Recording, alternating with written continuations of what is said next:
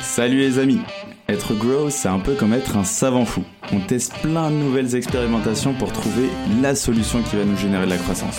Quelles sont les bonnes stratégies à mettre en place? Quelles sont les méthodes qui marchent? Quel est le bon mindset à avoir? C'est l'objectif de Conseil de Grosse, répondre à une problématique bien précise avec des solutions concrètes que tu peux implémenter dans ton business dès demain. Je suis Alexis Bouvet, cofondateur de la marque Tailleur et de l'entreprise Gross Hiring et je te souhaite la bienvenue dans ce podcast qui t'apporte un maximum de conseils pour booster ta croissance. Bonne écoute Bonjour à tous, bienvenue pour un nouvel épisode de Conseil de Growth. Aujourd'hui, on est avec Elsa, Elsa de Shaper. Dis-moi. Non, c'est pas Elsa. Si, si, c'est ça. Non, non, Elsa. ok. J'ai vu ta tête. Non, mode, oh là là. Nickel. Du coup, Elsa de Shaper. Et aujourd'hui, on va voir comment recruter des bons profils grosses. Elsa, tout d'abord, comment vas-tu? Écoute, très bien. Euh, il fait euh, un peu chaud, mais, euh, mais sinon, ouais, tout va très bien. Hâte d'être en vacances quand même. Clairement, là c'est la canicule, il faut qu'on aille à la plage pour aller se hâte. Clairement. Génial. Bon, je t'ai présenté rapidement. Est-ce que tu peux euh, en dire un petit peu plus sur toi et sur Shaper aussi, ce qui va être intéressant, tu vois, de savoir un peu les deux facettes de Shaper euh, pour ceux qui nous écoutent. Ouais, carrément. Bah moi, du coup, euh, Elsa, je suis CMO de Shaper. donc, en fait, Shaper, il y a trois activités. Donc, je suis CMO de Shaper au global. Donc, je gère toute la partie grosse de Shaper. Et depuis peu, j'ai la double casquette puisque je gère, enfin, je suis aussi CEO de l'activité Shaper Talent, qui est l'activité de recrutement de Shaper, la plus grosse euh, activité de Shaper qui, euh, bah, qui est aussi accessoirement euh, l'activité rentable. et en gros, en deux mots, donc Shaper, c'est un peu la fast track pour pour atteindre, aller vers la licorne. On a trois services. On a un service qui s'appelle Shaper Founders, qui met en relation des founders, donc des startups, enfin des, des, early stage, avec des entrepreneurs plus expérimentés qui vont devenir mentors pour la startup et prendre 1% des parts de la boîte. Ouais. Après, on a chez Hyperventures qui est un fonds d'investissement. Donc, on met des tickets de 300 euh, 000 à 400, à 300 000 à 1 million d'euros euh, dans les boîtes. Euh, et ensuite, on a Shaper Talent qui est la plateforme de recrutement qu'on a vraiment conçue pour euh, aider les startups à trouver leurs talents sales et grosses. Donc, c'est une plateforme qui met à dispo des startups les meilleurs candidats sales et grosses. Et depuis peu, on fait aussi marketing et talent acquisition parce que c'est des profils qui sont assez proches en termes de challenge, etc. Et euh, donc ces profils sont tous déjà euh, préqualifiés par nos équipes de manière à garder que euh, le top 5% euh, du marché. Donc c'est un gain de temps bah, inestimable pour les startups.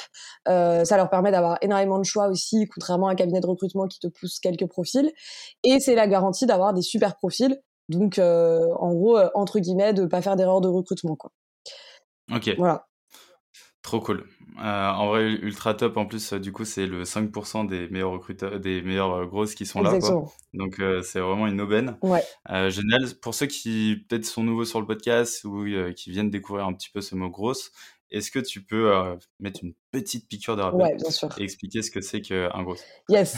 alors, un gros, pour moi, c'est alors c'est un job déjà qui est à la croisée des sales, du marketing et du produit. Souvent, euh, les gens se demandent quelle est la différence entre un gros et du marketing.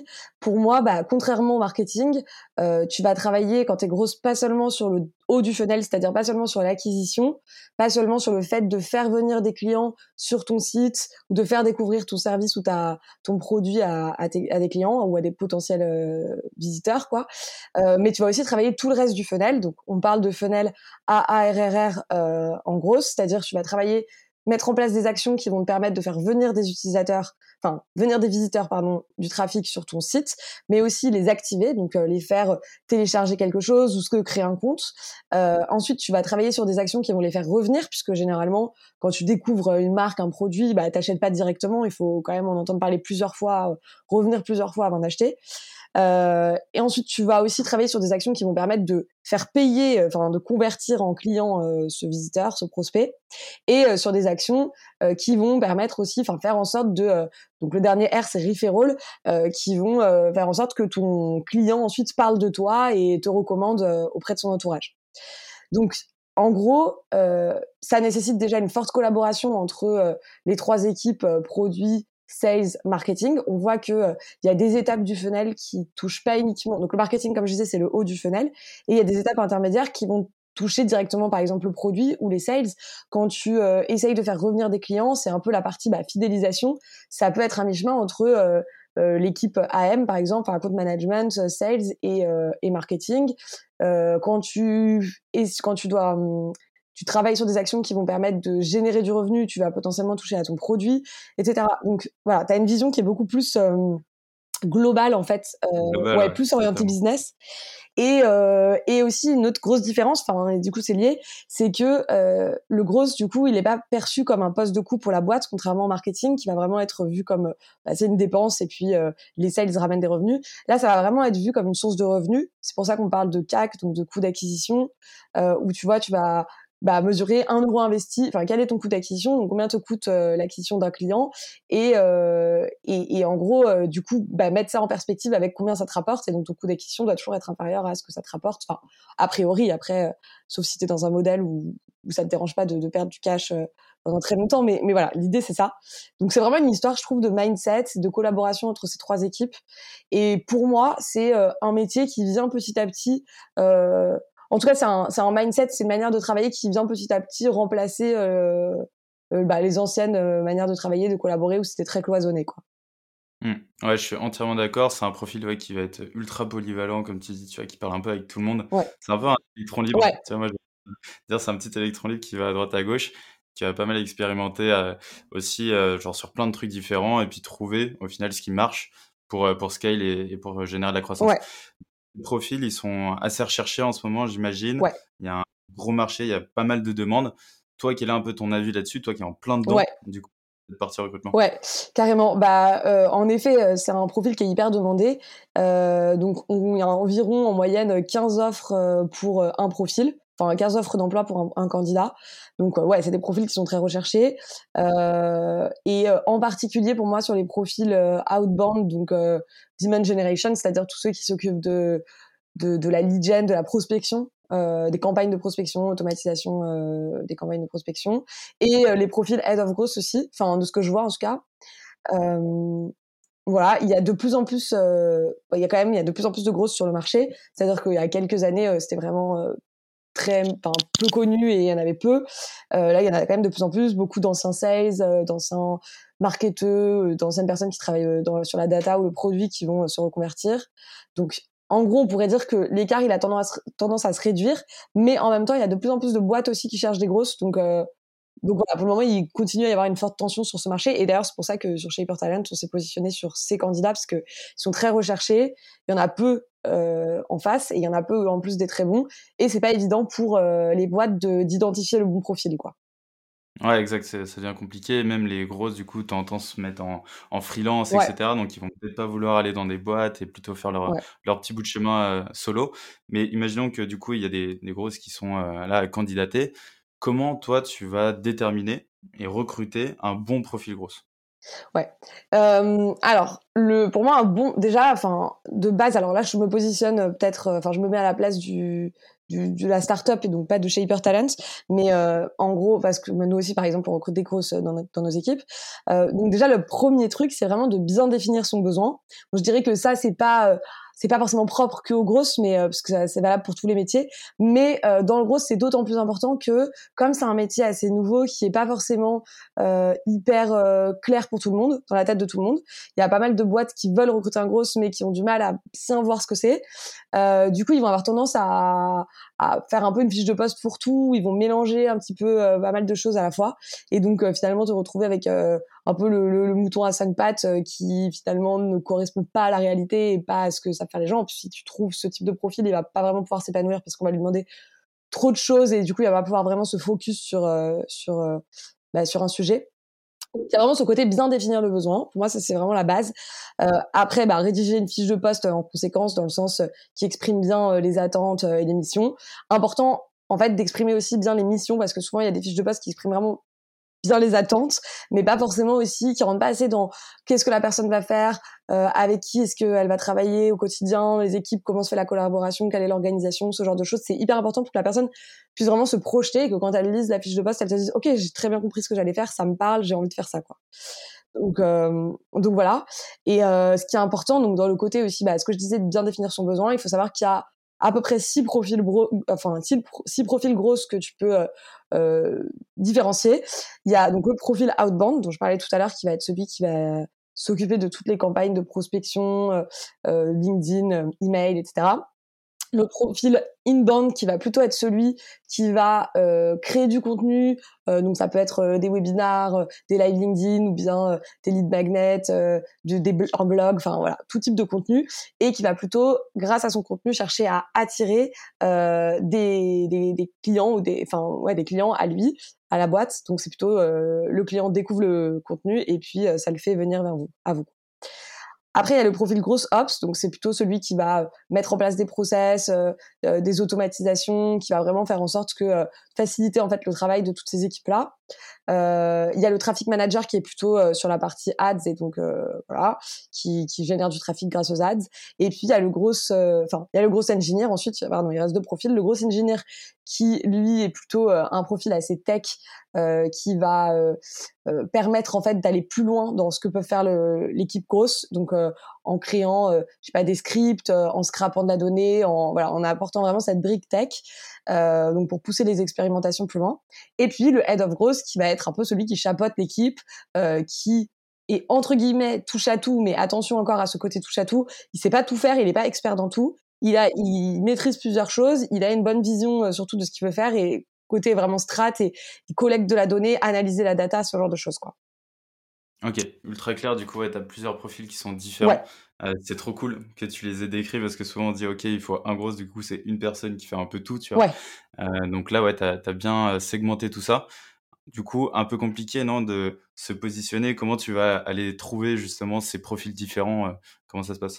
Euh, Tu veux dire moi personnellement pour les, ouais, pour les trouver. Bah, du coup, tu as mon classique, tu vas mettre euh, tes offres de, des offres d'emploi sur les job boards et selon bah, selon ton type de boîte et ce que type de enfin voilà les, les job boards classiques après moi franchement mon conseil c'est quand même toujours de faire de la chasse je le dis pour les grosses D'autant plus parce que c'est des profils qui sont difficiles à trouver. Mais quoi qu'il arrive, euh, quel que soit le métier, moi je recommande toujours de faire de la chasse parce que euh, euh finalement, en fait, dans un cas, tu attends de que peut-être le bon profil vienne à toi. Dans l'autre, tu es vraiment proactif et du coup, tu vas pouvoir aussi aller chercher euh, le profil vraiment dont tu as besoin un peu sur mesure avec les critères qui sont importants pour toi sans euh, bah, sans attendre qu'il tombe euh, tombe du ciel quoi. Donc euh, donc ça après moi je trouve hyper important aussi sur les job boards de mettre euh, la fourchette de salaire enfin voilà la fourchette de salaire. Pourquoi c'est hyper important c'est que gain de temps. gain de temps énorme, énorme exactement mais gain de temps énorme et en plus franchement je trouve que c'est trop old school cette manière de penser de se dire bon bah je mets pas la, je mets pas la fourchette de salaire parce que euh, si ça se trouve va se positionner en dessous et donc je peux faire un gain de euh, quelques milliers d'euros par an. Alors qu'en fait euh, bah non il y a une réalité marché. C'est des profils en plus qui sont super recherchés donc qui pourront partir très facilement. Et finalement si tu veux aussi motiver ton équipe il faut être juste sur la rémunération. Donc autant se mettre au clair dès le début. Enfin nous par mmh. exemple je, je, enfin j'avais prévu d'en parler après mais nous par exemple ça quand on met quand on met la fourchette de salaire sur une offre euh, de poste, on a plus 30% de candidatures en moyenne. Donc c'est vraiment un truc qui est ah important. quoi. ouais. c'est un vrai un, gain de conversion énorme. Quoi. ouais vraiment. Euh, donc voilà. Et après, euh, toujours un peu dans toute cette partie, bah, pour recruter un bon profil gros, je sais qu'il y a aussi cette question qui revient souvent. C'est en fait, j'ai pas les skills en interne, j'ai pas de encore d'équipe grosse. Comment est-ce que je sais que la personne que j'ai en face de moi, c'est un bon profil? Un peu le côté bah garantie, tiers de confiance. Donc comment j'évalue en fait que techniquement cette personne est bonne. Euh, bah franchement à la base enfin faut rester quand même euh, avoir une vision euh, enfin avoir du recul. Je pense qu'il n'y a pas besoin de comprendre en détail euh, tous les petits trucs les automatisations et tout. Ce qu'il faut c'est comprendre quels sont les projets qui ont été mis en place quels sont en fait qu'est-ce que la personne a, a, a, mis en place comme projet sur l'ensemble du funnel AARRR pour pour améliorer bah, le taux de conversion pour enfin dans le sens pour aller dans le sens du business. Euh, après, euh, pour moi, c'est vachement une histoire de mindset aussi, le gros. Donc, en fait, si t'as... Euh, normalement, en face de toi, un gros, c'est une personne qui est censée être débrouillarde, euh, qui est censée... Euh, en fait, tu cherches vraiment plutôt une personne, une manière de réfléchir, une personne qui soit smart pour euh, comprendre tes enjeux, savoir comment y répondre et en fait qui va appliquer peut-être une méthode aussi. et donc en fait, si cette personne elle a ça, elle saura faire tout le reste puisqu'elle va elle va tester des trucs, elle va analyser avec la data et elle va pouvoir voir si c'est une bonne chose à faire ou pas. Donc c'est plutôt, à mon avis, ce truc-là qu'il faut évaluer que est-ce qu'elle sait utiliser tel outil? Euh, ça, elle va apprendre et les outils sont pas forcément hyper compliqués. Et euh, oui, c'est mieux d'avoir, enfin parfois c'est mieux d'avoir euh, quand c'est un outil un peu plus complexe d'avoir quelqu'un qui a déjà de l'expérience. Mais à choisir, moi je préfère quelqu'un qui n'a pas d'expérience sur cet outil-là et qui par contre est hyper smart, qui, qui, qui va vite, qui réfléchit bien et tout que que l'inverse quoi. Ouais, c'est ça, une personne aussi un peu analytique. Ouais comme tu disais, ouais, pour qu'elle puisse bah, apprendre déjà aussi de ses erreurs et de ses expérimentations. Et puis aussi qui va être efficace euh, en, process. Ça, je trouve ça ultra, ultra important. Euh, que ce soit pour les autres équipes, pour le global ou même pour son équipe grosse en interne d'avoir ce côté process, c'est quand même assez Ouais, ce côté aussi, euh, bah ouais, c'est ça. Enfin, c'est un peu ce que tu dis, mais aussi des automatiser, tu vois, dès que tu as un truc, euh, bah que tu, tu sais faire, que tu as fait à la main, etc. Bah, c'est pas mal aussi d'avoir cette vision de commencer à faire les trucs à la main, mais en tout cas, qui va tout de suite voir bah, comment gagner du temps là-dessus, comment euh, être plus efficace sur cette partie, etc. Donc ouais. Ouais, c'est ça. Il va aussi réviser un peu les process euh, pour ajouter sa touche d'automatisation et, les faire bouger en continu. Quoi. Carrément. Trop cool. Euh, tu avais aussi à nous partager, ça c'est trouvé euh, ça très très sympa, euh, cinq choses qui marchent plutôt bien sur la partie candidat et également cinq choses qui marchent plutôt bien sur la partie client, en tout cas chez Shaper, parce qu'effectivement on distingue un peu les deux. Euh, du coup, vas-y, je t'en prie. Ouais, c'est ça. Euh, Exactement, parce qu'en fait, euh, chez Hyper Talent, c'est une marketplace, donc sur le, la partie recrutement, donc il y a des clients qui se connectent à une plateforme et donc qui sourcent euh, les candidats que nous on a on a publiés et qui sont déjà préqualifiés. Donc c'est pour ça que on doit faire de l'acquisition nous en tant que dans l'équipe grosse, à la fois sur la partie enfin, de l'acquisition et même travailler sur la partie grosse côté client et côté candidat. Donc sur la partie candidat, euh, alors donc un des trucs qu'on fait qui marche bien. Donc nous on a des campagnes de chasse, voilà comme font un peu tous les cabinets de recrutement sur LinkedIn. Sauf que on a testé bah, pas mal de choses pour les améliorer.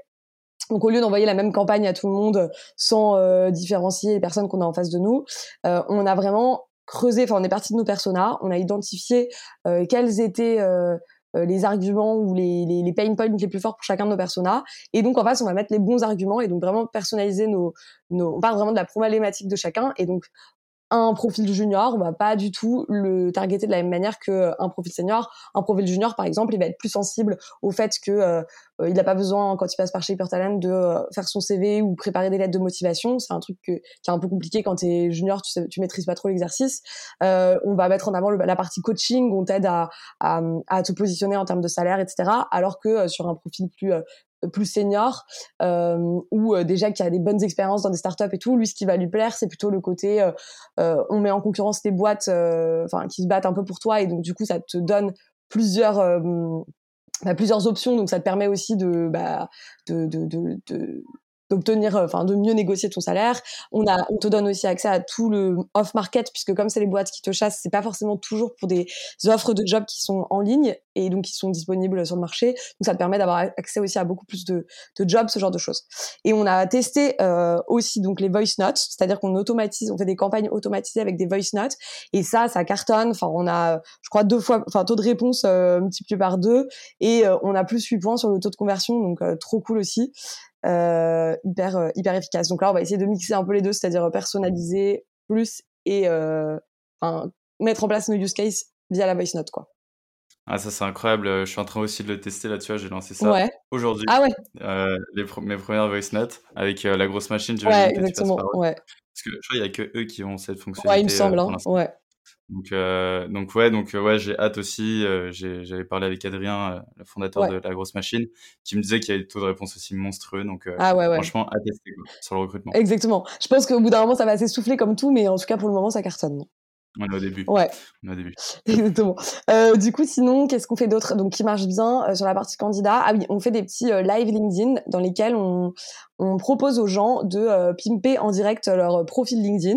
Donc ils s'inscrivent, on, parmi les volontaires, donc on regarde en live leur profil LinkedIn et on leur dit bah, comment on améliorerait leur profil pour qu'ils soient plus euh, visibles ou plus plus sexy auprès des recruteurs. Euh, et donc ça, pareil, ça marche assez bien en général. Bon, les lives ça dure 30 minutes. Maintenant on est assez rodé sur la préparation et à chaque fois ça nous permet de générer, enfin pour le moment ça nous permet de générer un à deux recrutements par événement. et c'est encore le début et du coup c'est, je pense que ça va permettre enfin dans le temps on va voir qu'il y en aura plus puisqu'on a quand même des cycles de vente qui sont d'un mois, enfin un mois, un mois et demi à chaque fois de, pour, être recruté. Donc, on n'a pas encore assez de recul, mais voilà, ça c'est un truc qui marche bien. Euh, le fait, bah, comme je disais, d'indiquer le package sur l'offre d'emploi, plus 30% de candidatures. Euh, au niveau de la cooptation aussi, bah ça c'est un truc assez classique que font normalement, enfin pas toutes les boîtes, mais que beaucoup de boîtes euh, font euh, pour euh, pour trouver des talents. Et donc nous, au début, on proposait 300 euros donc de chèque cadeau aux personnes qui nous cooptaient un candidat qui était recruté. Et là, on a on a changé le truc. Maintenant, c'est 300 euros pour enfin dès que la personne que tu as coopté passe en newsletter et donc du coup c'est vrai que c'est beaucoup plus motivant et depuis qu'on a fait ça on a poussé le truc et c'est hyper rentable et puissant quoi. Après, euh, bah, comme tout, il peut toujours y avoir des détraqueurs qui te qui t'envoient plein de gens et qui finalement euh, euh, qui, qui, passent juste un newsletter et qui cherchent pas réellement de job. Donc voilà, pour le moment, on n'a pas encore ce cas-là, mais peut-être ça arrivera. Mais mais a priori, pour le moment, c'est un c'est un super bon truc et on a des gens qui qui cooptent. Je sais pas là, j'ai fait un virement hier de 2400 euros. Enfin, il y a des gens qui nous cooptent trop trop de gens quoi. donc c'est assez cool. voilà, un autre truc qui marche bien aussi. Donc ça, c'était plutôt sur en fait, sur l'ensemble du funnel, comment ça se passe? Tu as les, les, les, les, talent managers qui reçoivent les, les candidatures, donc ils screenent les, les profils LinkedIn, ils ont un garde d'une partie, puis ensuite ils leur proposent de booker un entretien. Et donc là, on avait une déperdition de gens qui, comme ils leur proposent de booker l'entretien par mail, bah, et que c'est leur mail perso, il y a quand même pas mal de gens, on dirait pas, mais il y a quand même pas mal de gens qui regardent pas leur mail perso, ou bien ça tombe dans les spams, ou voilà. Donc on avait une déperdition, et donc là, on a fait un truc, on a demandé euh, juste d'ajouter, on, ne demandait pas avant le numéro de téléphone. Euh, en plus, ça permet aussi sur les personnes qui, les no-show, bah, euh, d'améliorer aussi cette stat-là. Et en fait, on fait un rappel SMS euh, de l'entretien au candidat, un peu comme Doctolib, quoi, qui te fait ça la veille de ton, de ton rendez-vous. Franchement, c'est hyper efficace. Euh, ça a vraiment augmenté aussi ce taux-là. Euh, et un... Juste pour rebondir là-dessus, tu utilises quel outil justement pour faire ces rappels SMS Ah mince, ça je sais plus par contre. En tout cas, c'est connecté à HubSpot. Euh, je pourrais tout redire si après je regarderai. Moi, tu me le diras en off et puis on le mettra dans les ressources. Ça marche. Trop cool. Euh, voilà. Et euh, un autre truc, tu vois, par exemple, euh, nous les, donc c'est une fois que les gens sont sur la plateforme, les candidats sont sur la plateforme, les clients font leur chasse et ils ont accès directement au, à l'email et au profil LinkedIn euh, du candidat. Donc il va leur, ensuite, enfin, à partir du moment où le candidat est sur la plateforme, on perd un peu le contrôle du truc parce que euh, c'est euh, les clients qui vont écrire en direct au candidat. Donc si les clients sont pas bons dans leur message, euh, dans, enfin ouais, dans, dans, dans, leur message de pour solliciter les candidats, bah les candidats vont pas trop leur répondre. Donc ça c'est un truc qu'on a fait plutôt côté client, de leur donner des templates pour les aider à avoir des une approche qui, qui fonctionnait parce que nous on voit ce qui fonctionne donc on a pu garder un peu les meilleurs les les best practices. Et côté candidat, il y avait plein de candidats qui quand ils sont pas intéressés par un par une boîte, ils répondaient pas aux clients. En fait, ils juste ils le ghostaient. Et ça c'est vraiment hyper enfin hyper néfaste pour l'image de marque de Shaper côté client. Euh, donc, ce qu'on a fait, c'est que, et on, s'est rendu compte en creusant que c'était souvent parce qu'ils savaient pas trop quoi dire. les gens, ils aiment pas dire non, ils savent pas comment refuser. Donc, en fait, on leur a fait des templates de refus. On, on leur a expliqué. Maintenant, c'est la règle. Enfin, ça, fait partie des commandements. On l'a rajouté dans les CGS. Les candidats, si vous n'êtes pas intéressé par euh, un client, il y a aucun problème, et aucune obligation. Par contre, il faut lui répondre. Et donc, ils ont des templates de refus tout faits. Et franchement, ça a, pareil, augmenté significativement le taux de réponse parce que euh, juste les gens ne savaient pas quoi dire, quoi. Ah bah, et là tu donnes tout euh, clairement. Ouais, c'est ça. Exactement. Trop cool. Du coup, là, sur la partie, euh, donc là, on était sur la partie candidat. Euh, donc là, sur la partie client, quelles sont justement les choses qui marchent plutôt bien Alors, client, du coup, je te disais, euh, il y avait ce truc-là qu'on a qu'on a fait les templates aussi de l'autre côté pour les aider à être meilleurs dans donc ça c'est plutôt fin de funnel meilleur sur le bah, ça va être la partie revenu en gros genre faire en sorte qu'il y ait plus un meilleur match à la fin quoi euh, après, euh, on a un truc aussi nous qui fonctionne hyper bien, c'est que donc chaque semaine on met des nouveaux profils sur la plateforme. Et en fait on a une newsletter qui est envoyée à notre base de données clients qui inscrit quand ils s'inscrivent à la plateforme ils s'inscrivent en même temps à la newsletter. Et donc cette newsletter deux fois par semaine elle te pousse les nouveaux profils qui arrivent sur la plateforme. Donc c'est euh, le prénom, euh, le package demandé, la dispo et quelques bullet points sur ce que la personne recherche et le métier bien sûr.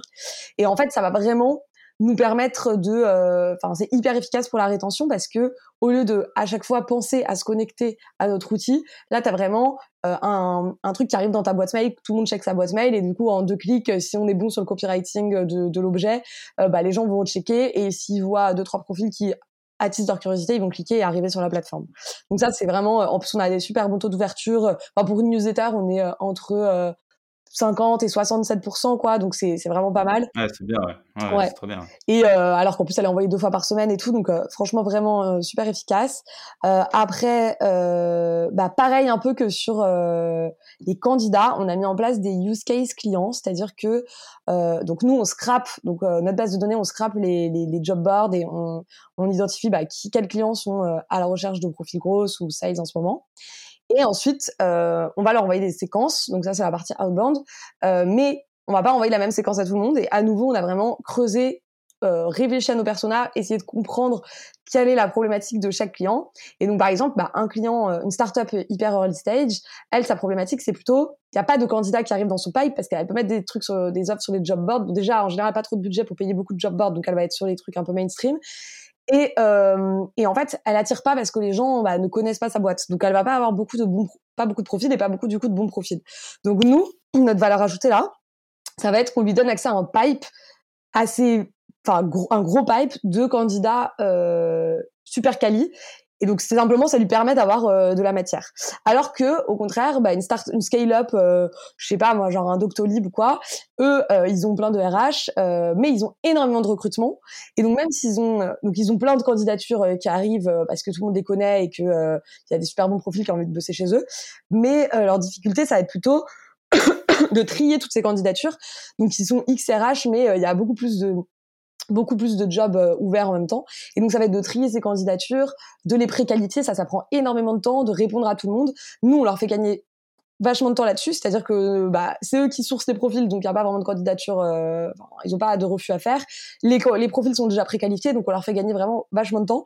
Et donc là, ça va être plutôt bah, leur problématique, c'est répondre à un enjeu de, euh, bah, de, de gain de temps, d'efficacité. Donc euh, voilà, on n'a pas les mêmes use cases. Enfin, il y, a, y a plusieurs use cases comme ça, et donc euh, dans notre approche, euh, et ça, en fait, avoir, au début, on avait une, séquence un peu similaire pour tout le monde, et le fait d'avoir différencié comme ça en use case, pareil, on a multiplié par trois, je pense, nos taux de conversion. Donc, ah ouais, c'est incroyable. Ouais, sachant que mmh voilà, je pense qu'on on pourrait encore beaucoup plus les travailler, mais pour le moment, on a satisfait déjà de ça. Et dernier point que je m'étais noté, assez simple aussi. En gros, sur la plateforme, quand les profils sont présentés, avant on indiquait la, la, la date à laquelle euh, on avait mis en ligne le profil. Sauf qu'en fait, euh, bah, dans, enfin, le, le, biais un peu que peuvent avoir les, les clients, c'est qu'ils voient un profil qui a été posté il y a trois mois, ils se disent euh, ouais non, enfin celui-là, soit il est plus dispo, soit c'est qu'il y a un problème, il est pas intéressant, enfin les gens, pourquoi il a pas été recruté, c'est bizarre. Donc ils vont pas le, contacter. On a enlevé euh, la date euh, de publication du candidat et, de, et, à partir de là, on a des candidats qui avaient été publiés six mois avant, parce que parfois il y a des candidats, bah, ils trouvent pas chaussures à leurs pieds parce qu'ils cherchent un match, un fit. Évidemment, c'est pas la majorité, dans, la, plupart des cas, ça va vite, mais il y en a quand même qui restent plus longtemps sur la plateforme. Et en fait, ceux-là, euh, bah, six mois plus tard, ils sont recrutés. On, nous-mêmes, on pensait même pas qu'il serait possible, on, pensait qu'on allait désactiver, mais bon, ils nous disent non, je suis toujours en recherche. Et en fait, ça, ça a vachement changé. Euh, pareil, euh, l'intérêt pour des candidats qui étaient passés euh, plus tôt, quoi. Ouais, carrément, tu as ce biais cognitif. Euh, bah, tu l'as aussi dans, dans l'immobilier, tu sais, pareil, quand tu regardais bien et tout. Exactement. Euh, tu vois qu'il y a un truc qui est passé il y a six mois et tout, machin, tu dis, oulala, lui, il doit être pourri. Ouais, c'est bizarre, quoi. Tu dis qu'il y a un loup. Ouais, ouais. Ouais, clairement. Ah, mais génial. Du coup, tu arrives à, à, contrer ça. Ouais. Trop cool. Bah, en vrai, tu nous as apporté énormément de valeur, euh, même pour ceux qui cherchent à recruter de manière générale, tu vois, avec des petites techniques grosses comme ça que tu okay, bah, cool. implémentes. Et bah, en vrai, c'est, c'est, franchement, c'est, c'est incroyable. Chapeau. Merci. Est-ce que, est-ce que tu as un dernier euh, petit conseil d'amis? Euh, pour ceux qui nous écoutent Ouais. Euh, alors, mon conseil d'amis, moi, c'est, euh, je sais pas si, je pense pas que tous les grosses diront forcément ça, mais en tout cas, moi, mon conseil, c'est, euh, c'est bien de savoir ce que font les concurrents. Évidemment, faut s'en inspirer, regarder. Mais euh, si je dois donner un conseil, c'est soyez créatif. Et pourquoi je dis ça, c'est parce que je pense que le plus important, c'est quand même bah, de s'amuser dans son taf et de kiffer de, de, de quand t'es grosse t'as la chance aussi de pouvoir tester plein de trucs donc en fait moi je, je trouve que c'est enfin si tu es créatif tu peux mettre vraiment faire, faire plein de trucs hyper cool et qu'en fait derrière de toute façon il y aura toujours la, data pour te dire si c'était une bonne idée ou pas. Donc il n'y a pas trop de risque entre guillemets tant que tu testes sur des petits échantillons. Euh, et en fait en B2B, euh, bah, pour moi celui qui gagne c'est celui qui fait le plus parler de lui.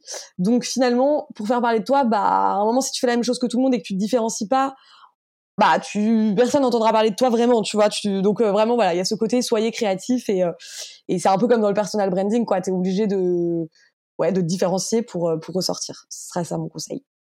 Carrément, magnifique. Bah, un très bon conseil de fin en tout cas. Merci à toi Elsa. Bah, merci à toi. C'était vraiment cool. Et puis je te dis euh, à très vite et prends soin de toi. Merci, toi aussi. Salut. Salut. Ciao, ciao. ciao.